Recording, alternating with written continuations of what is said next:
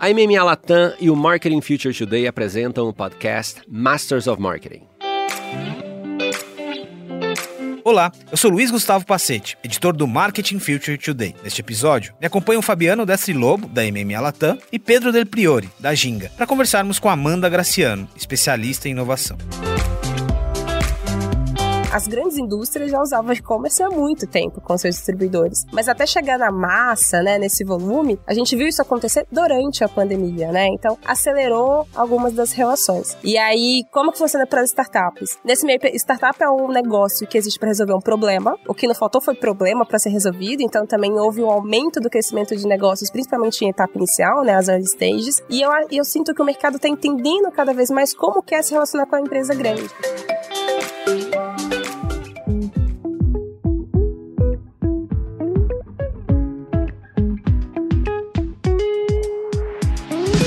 Olá pessoal, bem-vindos a mais um episódio do Masters of Marketing, uma temporada que tá incrível. Fabiano, bem-vindo de novo aqui do meu lado, hein? Muito obrigado, meu amigo. Pedro, já na estreia e já muito muito bem resolvido aqui como co-host. Bem-vindo. Tô adorando o café, obrigado. muito obrigado, bom. Fabiano. Amanda, bem-vinda, obrigado. Você sabe que é um tempo que a gente conversa, né, para que esse podcast saísse, então bem-vinda aqui. Ah, muito obrigada. É um prazer. Bater papo é sempre bom e aqui com vocês vai ser um máximo. É tão bom que os bastidores aqui já revelaram muitas coisas legais que vai nortear um pouquinho da nossa conversa, inclusive da sua origem profissional profissional, né? Que hoje, é, a Amanda vai até explicar um pouquinho do dia a dia dela no ecossistema de inovação, mas agência de publicidade, como foi isso? Pois é, né? Olha que, que loucura. Meu primeiro trabalho foi numa agência de marketing, de publicidade, a gente fazia várias coisas, e o meu trabalho era ser vendas, eu trabalhava ali no comercial da agência. Durante o meu um ano na agência, todos os meus clientes foram startups. E aí eu fiquei, hum, talvez tenha alguma coisa ali naquele mundo, porque eu só estou indo naquele tipo de cliente, né? E aí eu saí, eu saí da agência porque eu fui começar a trabalhar numa aceleradora. O que que tinha de demanda dessas startups, assim, quando, quando elas olhavam recorrer a uma agência para o marketing, o que que... Olha, na época, acho que 99% de todos os contratos que eu lembro de ter fechado foi justamente quando a startup tinha um produto, estava começando a rodar e ela precisava ter marca, né? Ter visibilidade. Como é que aquela concepção do time fundador vai ser mostrada para o mundo? Né? Não é só a logo, né? Qual é a identidade visual, as cores, como é que isso vai para o produto? Então era muita concepção de marca, assim, bem brand. Era um dos primeiros contratos. E depois, dependendo da expertise, a galera ia também para mídias e outras coisas. Mas isso tem um tempinho, gente. Então também não era esse mundo que a gente fala hoje de mídias aqui em pleno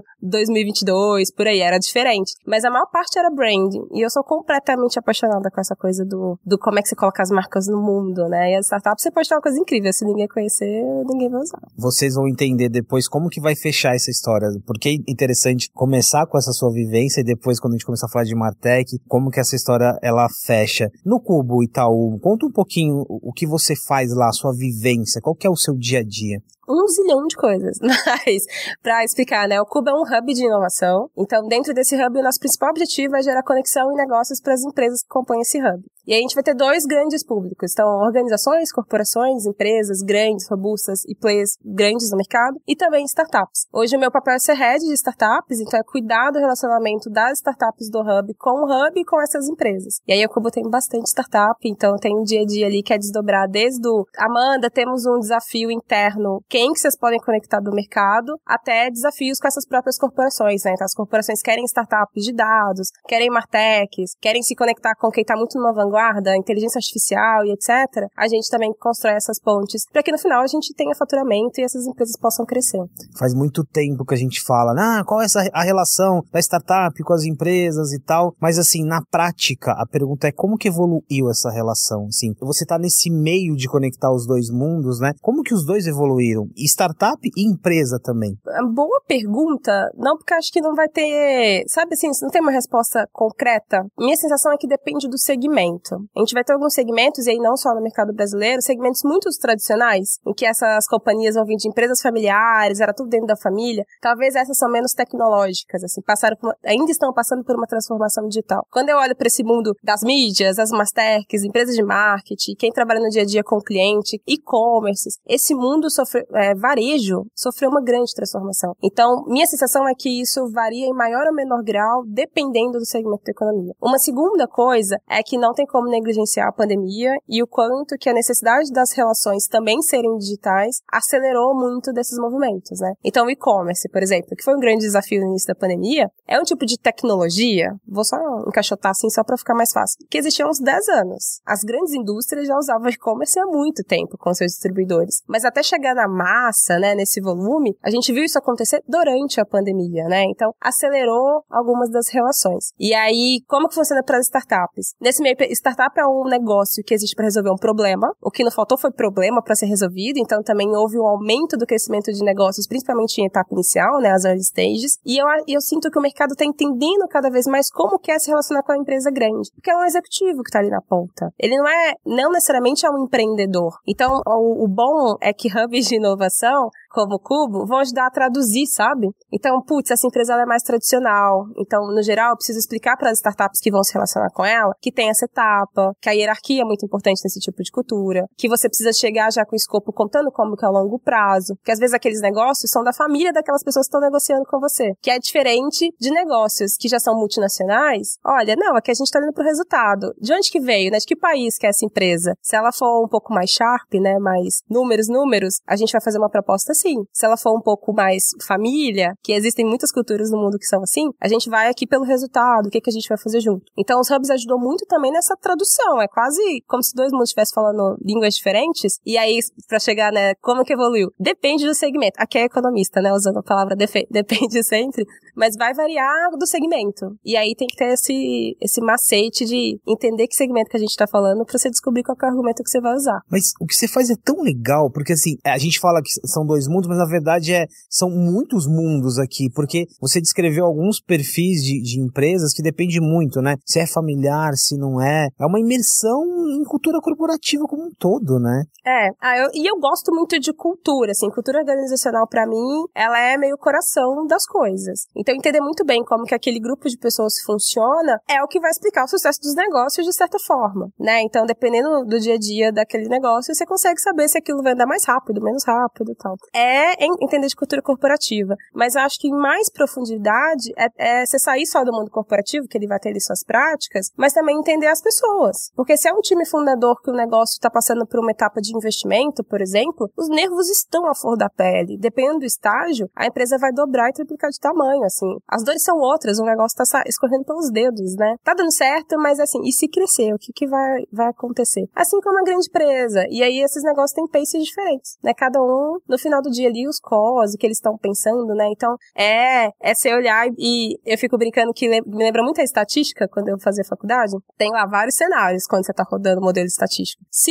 isso, tende a ir para lá. Se aquilo, vai para lá. E aí você tem que conseguir conviver com esses cenários e identificando para que caminho que tá indo, né? Para você fechar ou não os deals. Mas é um é uma equação com muitos fatores, sempre. Você já descreveu algumas situações aqui, mas é, nessa evolução e nessa tradução, geralmente o que, é fricção quando de uma startup como, como uma empresa. Eu lembro que antes a gente falava muito, né? Ah, vamos registrar aqui um fornecedor. Ah, essa empresa precisa ter tantos anos de fundação, mas é uma startup. Quais são fricções parecidas com essa que a gente ainda está lidando? Essa é uma delas. Ainda? É, porque, é, por exemplo, as pessoas que estão. Inovação em muitos grandes negócios está diretamente ligada à estratégia daqueles negócios. Então, quem vai tocar a agenda da estratégia não é um, é um executivo já de carreira. Então, essa pessoa vai ter vários vieses. Aqui é bom ou ruim ruim, é que é assim, né? As coisas são como são. Então, muitas vezes, se é uma empresa muito nova, isso também gera uma fricção, porque existe no imaginário coletivo de que pessoas fundadoras de startup são jovens. Não quer dizer que essa galera é tão nova assim, não. Uma boa parte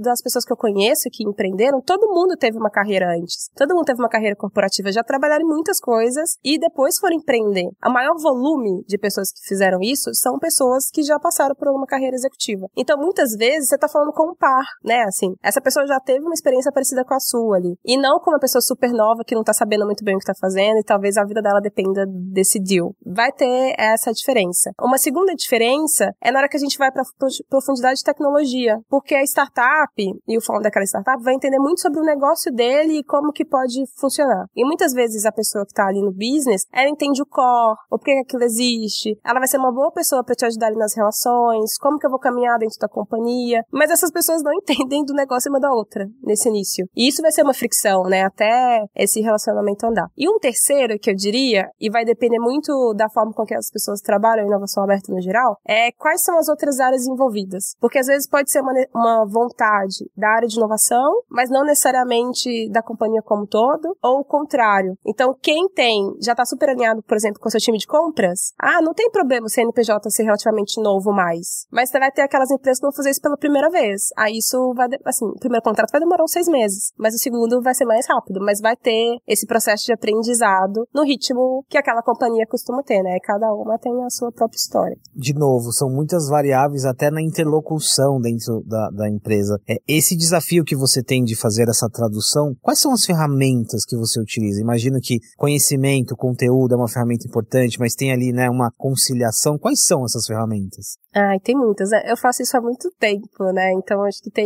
tem um pouco das experiências passadas também, sabe? Hum, já vi isso acontecendo algumas vezes e lá naquela vez isso rolou. Tem isso. É impossível negar que não vai ter um pouco do feeling também depois que a gente faz isso há algum tempo. Mas ter um conhecimento de negócios, de criação de negócios, de startups, ajuda muito. Porque a gente começa a falar de alguns segmentos da economia, você começa a entender qual que é o estágio de crescimento de uma startup. Forçando muito, até uma grande companhia também teve essa etapa de que alguém imaginou e foi lá e testou e validou e eventualmente esse negócio cresceu e cresceu muito e agora vai ter outros desafios. A burocracia veio para também ajustar, né? A burocracia não é tão ruim assim, é quando a gente impacta. Então, ter essa noção de crescimento de negócios é importante. No segundo momento, uma coisa também que eu acabei estudando muito foi essas áreas de negócio que são muito importantes para o crescimento. Que no geral a gente vai esbarrar no marketing, eu vou falar do, do time comercial, a gente vai falar de gestão de pessoas e vai ver que é por aí que o meu olho sempre brilha quando a gente fala de como que aquele grupo junto acaba funcionando, então cultura, porque vão ser essas engrenagens que costumam levar os negócios para um outro patamar. Porque meio que a tecnologia eles decidiram, vai evoluir com o tempo, vai, mas olha, a gente vai trabalhar com isso durante esse período. Só que essas engrenagens mexendo vai fazer o negócio crescer mais ou crescer menos. E o outro é entender um pouco da coisa do comercial, mas não o comercial para você gerar leads, vender e fechar a prana, mas desse relacionamento, sabe? Quando você tem muitas pessoas na mesa, o que que é aquela fala, essa negociação, por que que isso acontece olha, na hora que a pessoa fala isso, talvez a dor dela não seja você. Às vezes ela tá ali combina com outro combinado dentro da organização e a dor e ela não nem,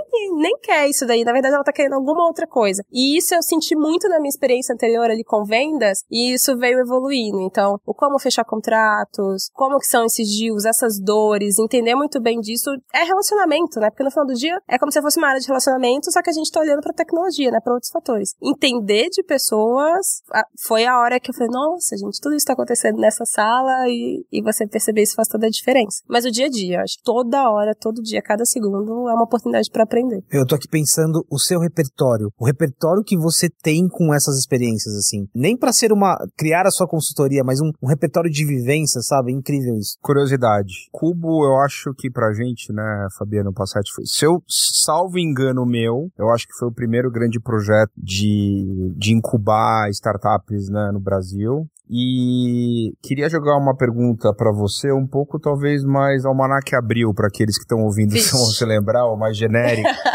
Mas eu tenho maior curiosidade de saber como é que tá a Cubo hoje, né? Qual que é o IBGE da Cubo? Qual é o perfil das empresas que estão lá? Mudou muito. Você tem uma concentração maior em algum setor, algum tipo de, de desafio de negócio, né? E se eu puder ainda colocar mais uma, ah, o processo ainda é o mesmo de receber essas empresas? Como é que é feita a comunicação para essas empresas? Como é que é feita a escolha dessas empresas? E se a Cubo hoje faz comunicação, se ela, o Cubo, né? Pra gente não confundir com outro. Como é que funciona essa atrair os talentos, empresas, startups para o Cubo. Então, IBGE e. Uau, várias perguntas. É, é, bem que me avisaram, hein? Que você quer jogar as perguntas difíceis. O papel dele é esse. Aqui. Essa aqui era estranha, assim?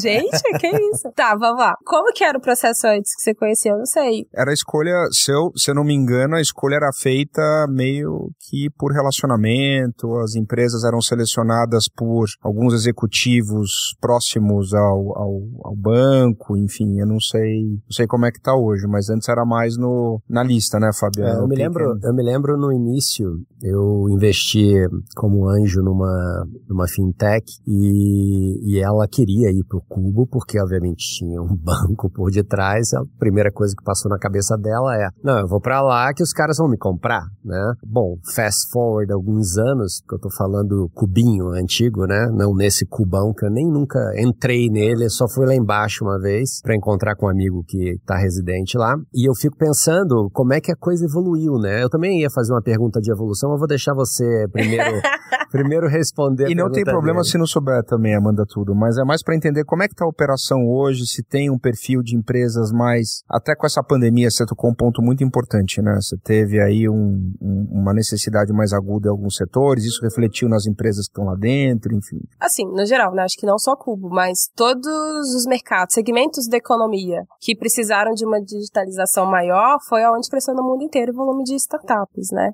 Saúde, gente. Saúde da pandemia cresceu, obviamente, pela dor e a necessidade que foi vivida no momento, enfim. Mas falando de cubo, vamos lá. Pessoal, cubinho cubal. O cubo, quando ele surgiu, ele era cubinho porque era um prédio menor e hoje o cubo tá num prédio de 13 andares. Então, aí existe essa referência do que é cubinho e do que é cubão, tá, gente? Fica aí convite, depois apareçam lá. O café é maravilhoso, mas, gente, por favor, vão visitar a gente. O cubo, ele é bem legal. Qual que é o processo, né? Que tipo de empresa que tá dentro do cubo hoje? Corporações são as corporações que estão criando suas estratégias de inovação aberta. Então, elas querem se relacionar com esse ecossistema. E startups, a gente tem o que a gente trata muito como tese, muito porque também a fundação do Cubo, o Cubo foi fundado com o banco, né, com, com o Itaú, junto com a Redpoint Ventures. Então a gente já tem um olhar muito para tese. Quais são as startups que hoje fazem parte do Cubo? São negócios que estão em tração, tem um time fundador, time fundador sempre, em qualquer lugar do mundo que seleciona startups, a gente olha para o time fundador. A gente costuma falar de founder market fit. Se o time sabe o que está fazendo, tem experiência, tem alguém que conhece muito bem do que eles estão fazendo, o time está bem composto. A gente olha se eles têm,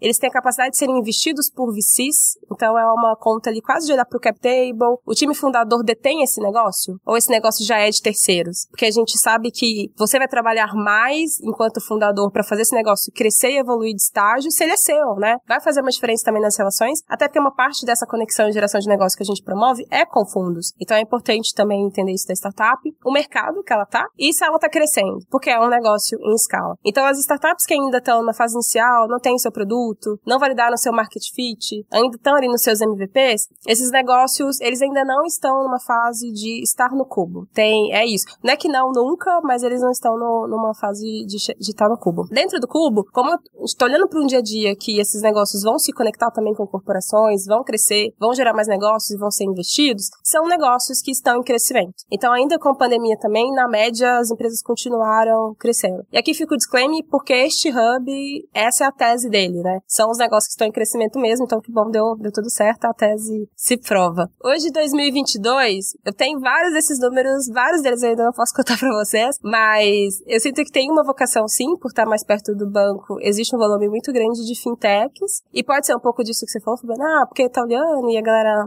acaba se aplicando por causa do banco, mas todos os segmentos, assim, tem tido um aumento estrondoso em todos os segmentos do volume de startups que estão lá dentro. É, e tem uma coisa muito interessante. Eu abri aqui o, o site e vi os mantenedores, né?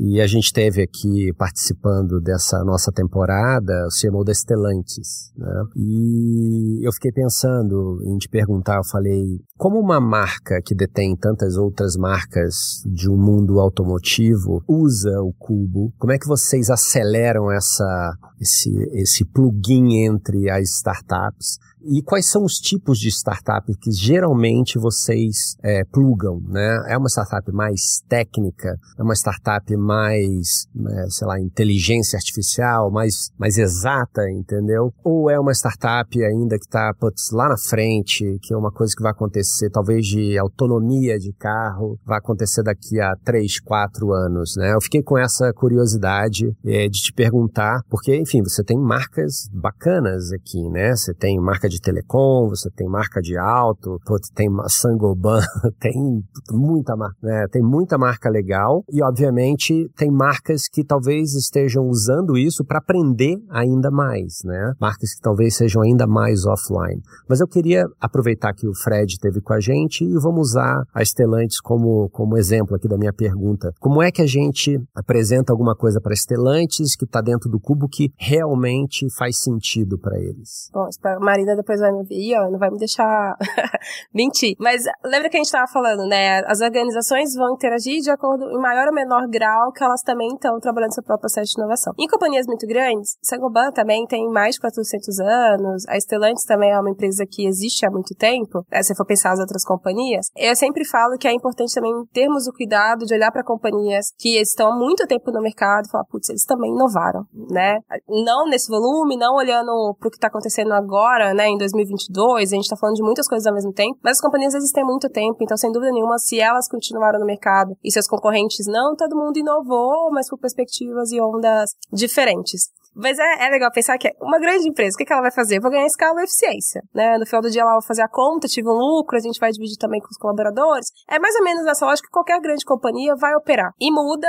sem dúvida nenhuma, se essa organização é liderada ou não pelos próprios fundadores e depois. Isso tem um jeito diferente ali dessas companhias operarem. Mas quando a gente vai dar para qualquer companhia, aí nem é só a Stellantis, mas todas as outras que fazem parte dentro do cubo, no primeiro momento você vai dar para ganho de escala e eficiência. E muitas vezes, e aí eu acho super, legal, a gente vai dar para startups startups que vão atender o nosso back-office. Vou falar de time, vou falar dessa área de compras, que o, o mesmo desafio que você tem para uma startup, você vai ter para qualquer outro fornecedor, né? Qualquer outro fornecedor também vai demorar X tempo para ser registrado. Então, a gente vai olhar para time, para compras, para automação, na hora de integrar. Companhias muito grandes têm muitos sistemas. E aí, ainda mais quando você vai juntando, né, outras companhias, vai fazendo M&A, isso vira, pode ser caótico em algum momento, até de fato a estrutura funcionar. Então, existem alguns projetos assim. Lá dentro a gente tem uma plataforma de desafios, e aí todas as startups do Clube também quem é de fora podem se aplicar. E muitos dos desafios, eles são desafios endereçados para as dores do dia a dia. Como é que eu vou, como, como eu vou registrar o time de compras? Como eu posso fazer um inventário? Coisas que estão muito ali dentro da realidade da fábrica, né? De como que eu vou fazer essa fábrica ter mais escala e mais eficiência, ainda que eu tenha o melhor robô lá dentro, porque eu preciso fazer com que a máquina funcione com toda a precisão. Eu que gosto muito desse mundo de dados e números, eu vejo cada dia mais também companhias se conectando com essas startups que trabalham com data, né? Como com data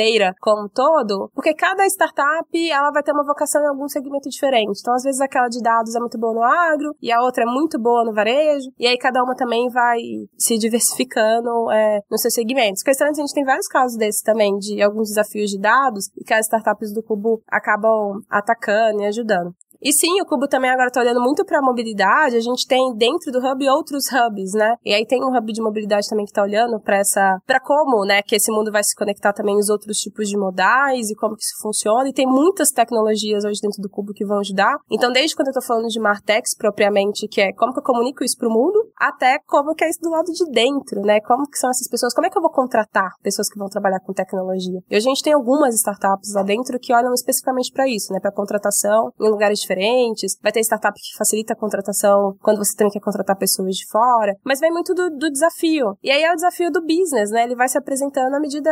Vai se... A Stellantis agora se juntou, né? Eram outras companhias que virou a Stellantis, provavelmente por causa de algum outro desafio. Aí elas viraram uma big companhia. E aí, essa integração de times diferentes com sistemas diferentes trazem lá vários desafios de eficiência que no dia a dia lá tem uma lista de desafios que as startups vão se aplicando e vão entregando essas soluções lá.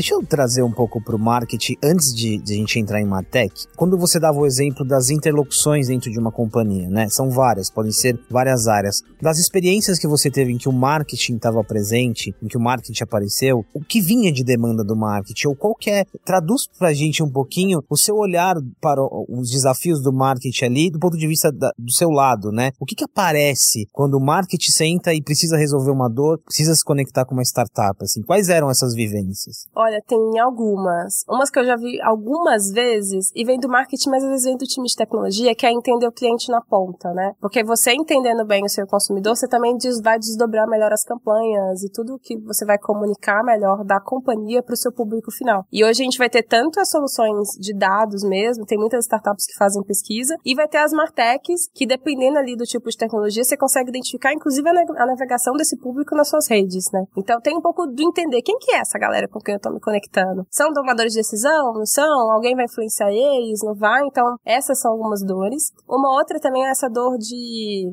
É que é muita coisa, né? Então, o time não vai conseguir acompanhar tudo. Então, tem um pouco de. de tem, existem algumas soluções que conseguem colocar tudo dentro da mesma caixinha, né? Olha, você vai olhar aqui e aqui vai ser o meu grande agregador. Então, tem essas soluções também. Eu vejo muita solução de automatização. Talvez eu esteja meio viesada, mas no geral eu vejo que o mundo precisa ganhar uma grande eficiência e toda hora a gente tá falando aqui de, de automatizar em algum lugar, assim, do marketing. E mais recente, eu tenho visto muitas coisas de mídia, porque mídia também virou um desafio até entender, né? O que que tá rolando? Você piscou o olho, já viu um outro mundo. Sabe que eu, eu com, com passete direto, falo assim, não entendi isso. Onde que eu começo a pesquisar? Apesar de trabalhar nesse mundo, que link que eu entro para pesquisar isso daí? Porque eu tô perdida, né? Então, existem já algumas soluções aqui para olhar para mídia e trabalhar com mídia como um todo. São mais ou menos essas. Mas para mim tá sempre muito olhando pro próprio negócio, sabe? Como é que essa empresa, maior, menor, mais ou menos tradicional, tá se comunicando com o mundo do lado de lá, né? Tipo, o que que é? Como que eu vou me aproximar? Vou tornar isso mais perto? E aí tem soluções diversas disso, que você tá é, aí... Eu tô, você tá percebendo minha, minha, ansiedade? Eu vou fazer uma, eu, eu, queria fazer uma provocação aqui. Faça. E uma provocação pros profissionais de marketing, pras lideranças de marketing. Ok, o marketing aparece na interlocução, mas me parece que né, não em volume. As interlocuções são diversas. Pegando o conhecimento que você teve do, do marketing lá no início e agora, o marketing poderia ter um, um, um papel mais ativo você acha que o marketing poderia estar tá mais presente nessa interlocução, né? Olhando o seu dia a dia ali de, de cubo, talvez, se, o que potencial que existe no marketing, no, no, que ele carrega de conhecimento do consumidor, dados, que poderia fazer com que o marketing estivesse mais presente no seu dia a dia, entende? Na o, empresa como todo, né? Isso, né? é. É uma provocação para as lideranças que estão nos ouvindo. Mas sabe que, assim, né, olhando para organizações, a minha sensação é que as empresas vão crescendo, porque startup eu vejo isso, né? Um time de quatro, cinco pessoas, pessoas, aí cada um faz lá muitas coisas, e esse time vai crescendo, se profissionalizando e viram silos. E aí o desafio é do marketing de todo o resto da empresa se conectar, porque às vezes está acontecendo um negócio muito legal lá, ou a gente mudou o produto, e até todo mundo fica sabendo, demora muito tempo. Então, para mim, tem uma coisa mesmo da gente descobrir formas de se conectar melhor. É, isso, por exemplo, passa pelo tentar fazer a gestão mais ágil e organizar esse time de formas diferentes, que é um pouco que todas as indústrias estão sofrendo, porque você demora a saber o que está acontecendo, né? Então, esses silos tem isso.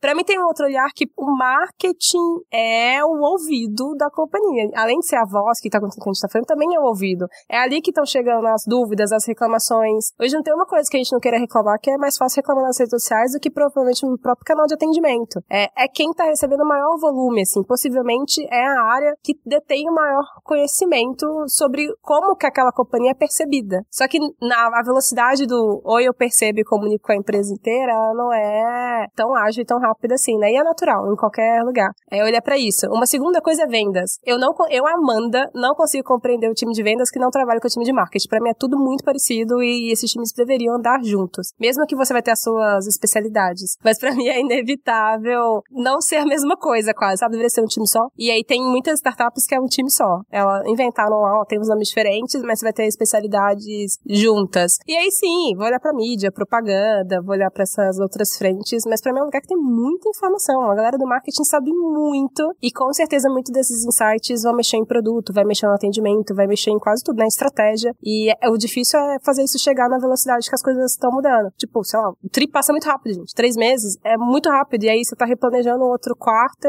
e às vezes essas informações não foram absorvidas por todo mundo ainda pra gente pensar em mudanças práticas. Tem uma, uma coisa que eu tava pensando é, que encaixa com isso que você tá falando agora, Amanda. É, a gente começou num, num, processo de tentar entender, né, afinal, o que é Martech. É, e esse foi o nome que a gente deu para esse, esse processo, essa pesquisa que a gente começou a fazer, esse mapeamento. E a gente dividiu essa conversa em cinco trenches, né? E a gente começou a falou assim, não, não vamos não vamos lançar isso tudo de uma vez só, vamos né? Lançar aos poucos, porque isso provavelmente vai evoluindo, vai mudando e a gente pode fazer um flywheel nessa, nessa brincadeira que seja virtuoso. Então a gente começou a olhar tudo que era data, a gente começou a olhar tudo que era advertising, promotion, social and relationship, commerce and sales, por razões óbvias, né? Tá ligado ali a omnichannel e CRM, e a parte de conteúdo e, e experiência. A minha questão aqui sempre foi tentar decifrar, ou pelo menos fazer as perguntas corretas para os nossos associados, que são muitas, muitas marcas associadas, muitas agências, todo esse ecossistema de EdTech e Martech, tentar criar um caminho onde eles conseguissem se encaixar numa dessas funções encontrar quais as outras funções que eles teriam que é, encontrar parcerias, digamos assim, para seguir o caminho. E pensando nisso, olhando o Cubo como um ecossistema e pegando tudo que você falou, como é que vocês encaixam, eu fico pensando qual é o, o futuro dessa conversa de Martech, na tua opinião? Porque tá óbvio que a gente tem que ajudar as marcas a resolverem problemas, tá óbvio que a, a gente tem que provar essas teses, mas tenho certeza que vocês têm uma mirada lá para o futuro no que diz respeito à comunidade, né? Que eu gostaria de ouvir de você. O que, que, que vocês acham que vai se tornar essa comunidade do futuro? Como é que Martech vai jogar o jogo dessa comunidade para os nossos ouvintes que são mais dessa área de, de, de propaganda e marketing, inovação e tecnologia, mas que estão sempre tentando pensar em novas histórias, em criatividade como é que aplica esse negócio? Acho que nesse próprio estudo de vocês foi mapeado um pouco mais de 1.700 600 Martechs, né? Então, até o momento e até a hora que foi feito o estudo, pode ter surgido aí muito mais, muito mais né, nesse meio período. Quando a gente olha para investimento também, eu pegando aqui minha colinha que não dá para lembrar de tudo, foram mais de 900 bilhões de dólares investidos ali entre 2021 e 2020 em negócios que são entendidos como Martechs. Para mim, quando eu olho para esse mercado e, e também porque agora eu sou super curiosa do mundo de games, né? O, o Passete sabe, todo dia eu fico mandando ali tentando falei, o que tá acontecendo, né? Porque não é algo que eu, Amanda, entendo mesmo, né? Como, não como profissional, porque eu tô ligado, no, mas no dia a dia, por que a gente tá olhando pra isso e mexendo nisso todos os dias? Amanda, se você que é uma rockstar não entende, imagina a gente, Amanda. Gente, muda, muda muito rápido, né? A velocidade é mais rápida do que a que eu já tô acostumada. Mas é, é, eu acho muito engraçado. E aí, pra explicar, porque isso pra mim se conecta muito com o que a gente já tá chamando de Web3.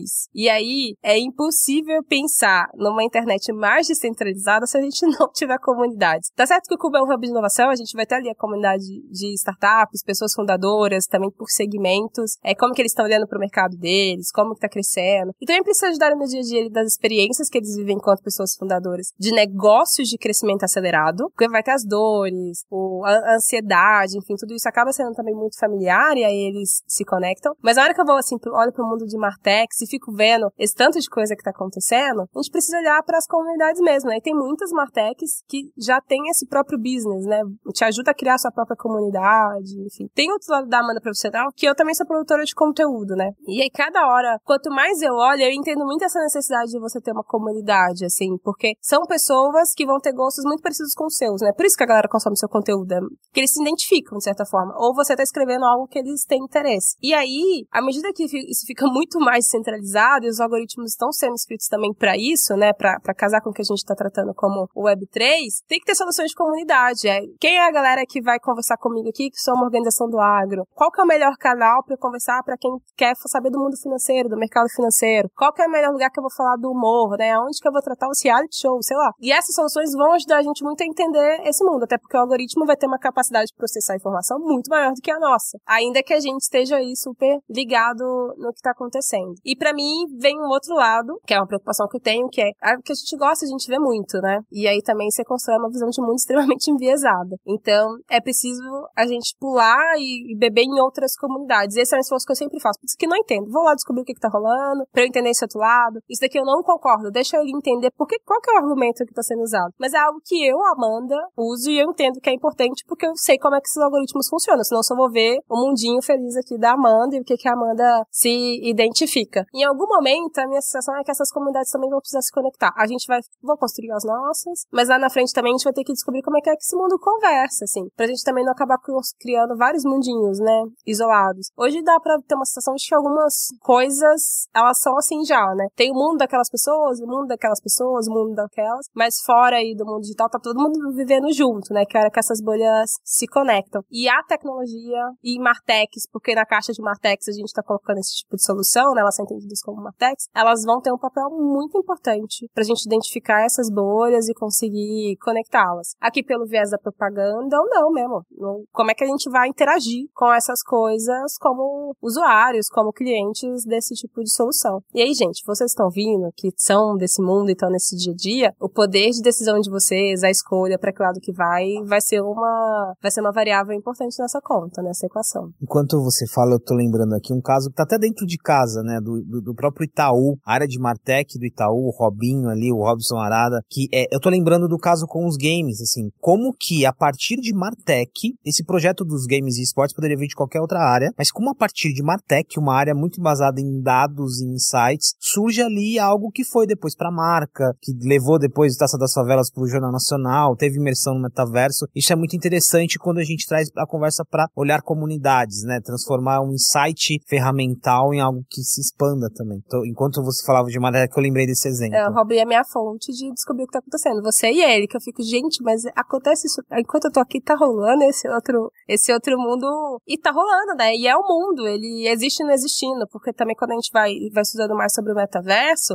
a lógica é, hoje ele tá no mundo 100% digital. Na verdade, gente, já virou, já virou Matrix? Então, no final do dia, é muito parecido com o que o próprio Matrix conta, né? Que as coisas meio que se misturam e vai estar tá muito mais no nosso dia a dia do que agora eu vou entrar nesse dispositivo e vou interagir com, com esse mundo. Mas é, é curioso porque também está diretamente ligado às pessoas que estão tocando esses negócios, né? Por exemplo, na hora que a gente fala do, do próprio Robinho, do Robson, é curioso porque é óbvio. Em algum momento isso aconteceria em algum lugar que ele trabalhasse, sabe? Porque tá muito ligado também a, ao que ele vê e o que, que ele tem ali como o que ele vislumbra, porque ele é super high-tech, né? Ele também é dessa galera que ama tecnologia. E além dele ser high-tech, é um cara que tem uma energia absurda, né? Tava conversando com ele e ele tava me contando que ele tá acordando 5 e meia da manhã para ir pedalar e tal. Chegou na metade da conversa, falei, nossa, eu tô cansado de escutar. Esse dia tem 24 horas. É, pô, como pode? É, é, e é muito interessante essa energia se traduz ali no, no, dia a dia do trabalho. O Robin, inclusive, fez parte dessa pesquisa que, que a gente comentou recentemente. Uma, uma pergunta agora muito prática. Você mencionou Web3. E aqui, de novo, né, até trazendo o Pedro para conversa, a gente fala de NFT. No caso de vocês, eu acho que cripto e blockchain um pouquinho mais resolvido, né? Mas a pergunta é, de forma prática, o Web3 e o conjunto de tecnologias que existe aqui já faz parte do dia a dia? Quando você está trazendo as empresas para conversar com startups, eles estão falando ali um pouco mais de cripto, um pouco mais de blockchain, de, o próprio NFT que está muito no hype agora, já é de forma prática,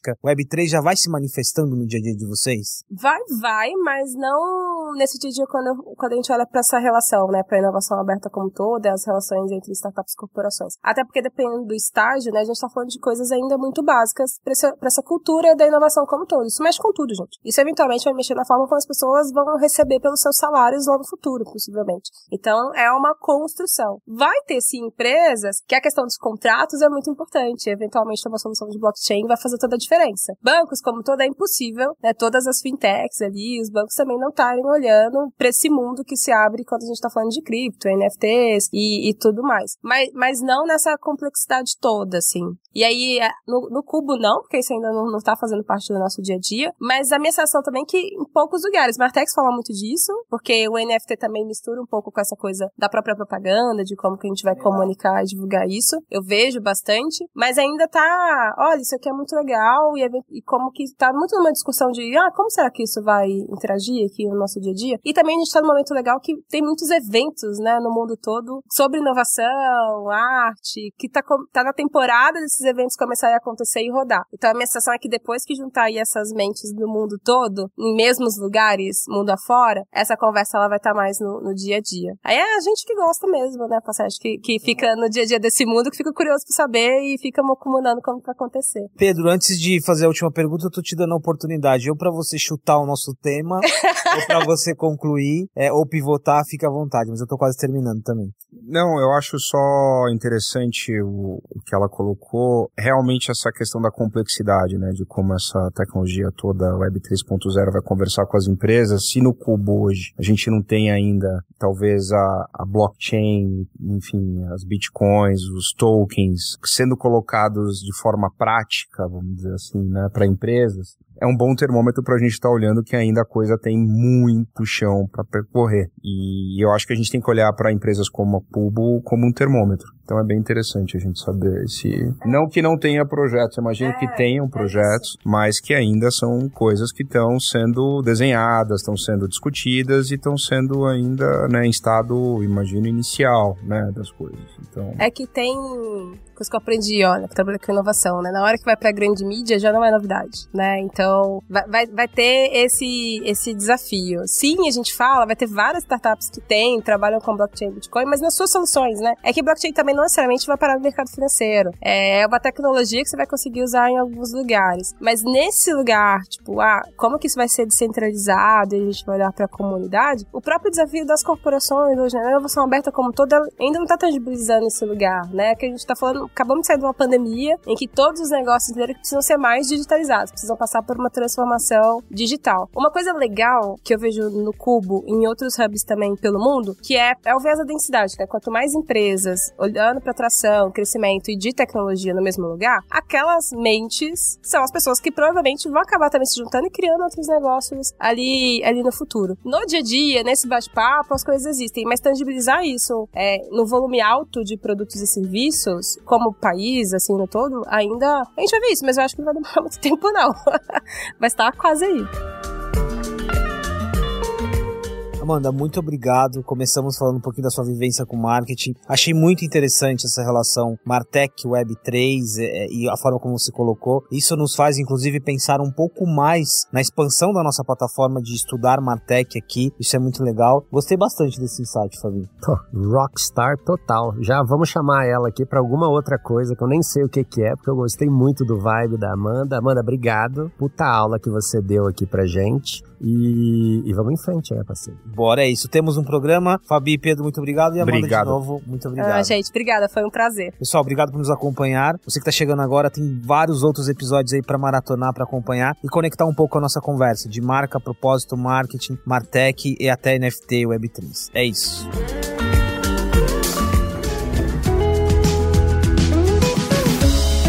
Acompanhe outros episódios do Masters of Marketing nas principais plataformas de áudio e conheça nosso conteúdo também no marketingfuturetoday.com.